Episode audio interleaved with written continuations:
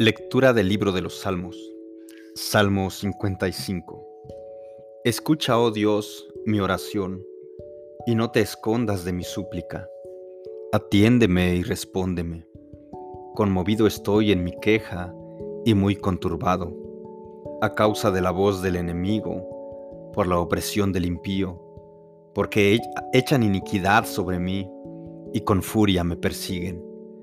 Angustiado está mi corazón dentro de mí, y sobre mí han caído los terrores de la muerte. Terror y temblor me invaden, y horror me ha cubierto. Y dije, ¿quién me diera alas como de paloma? Volaría y hallaría reposo.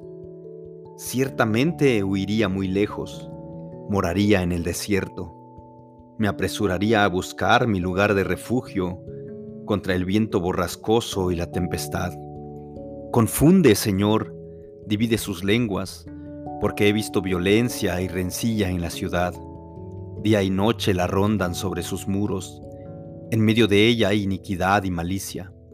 Hay destrucción en medio de ella, y la opresión y el engaño no se alejan de sus calles. Porque no es un enemigo el que me reprocha. Si así fuera, podría soportarlo ni es uno que me odia el que se ha alzado contra mí. Si así fuera, podría ocultarme de él, sino tú, que eres mi igual, mi compañero, mi íntimo amigo. Nosotros que juntos teníamos dulce comunión, que con la multitud andábamos en la casa de Dios, que la muerte sorprenda a mis enemigos, que desciendan vivos al Seol, porque la maldad está en su morada en medio de ellos. En cuanto a mí, a Dios invocaré, y el Señor me salvará. Tarde, mañana y mediodía me lamentaré y gemiré, y Él oirá mi voz. En paz redimirá mi alma de la guerra que hay contra mí, pues son muchos los que están contra mí. Dios oirá y les responderá, Él, que reina desde la antigüedad, porque no hay cambio en ellos ni temen a Dios. Aquel ha extendido sus manos contra los que estaban en paz con él, ha violado su pacto. Las palabras de su boca eran más blandas que la mantequilla, pero en su corazón había guerra.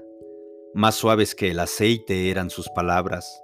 Sin embargo, eran espadas desnudas. Echa sobre el Señor tu carga, y Él te sustentará él nunca permitirá que el justo sea sacudido, pero tú, oh Dios, harás caer a los malvados en el pozo de la destrucción. Los hombres sanguinarios y engañadores no vivirán la mitad de sus días, porque yo en ti confiaré.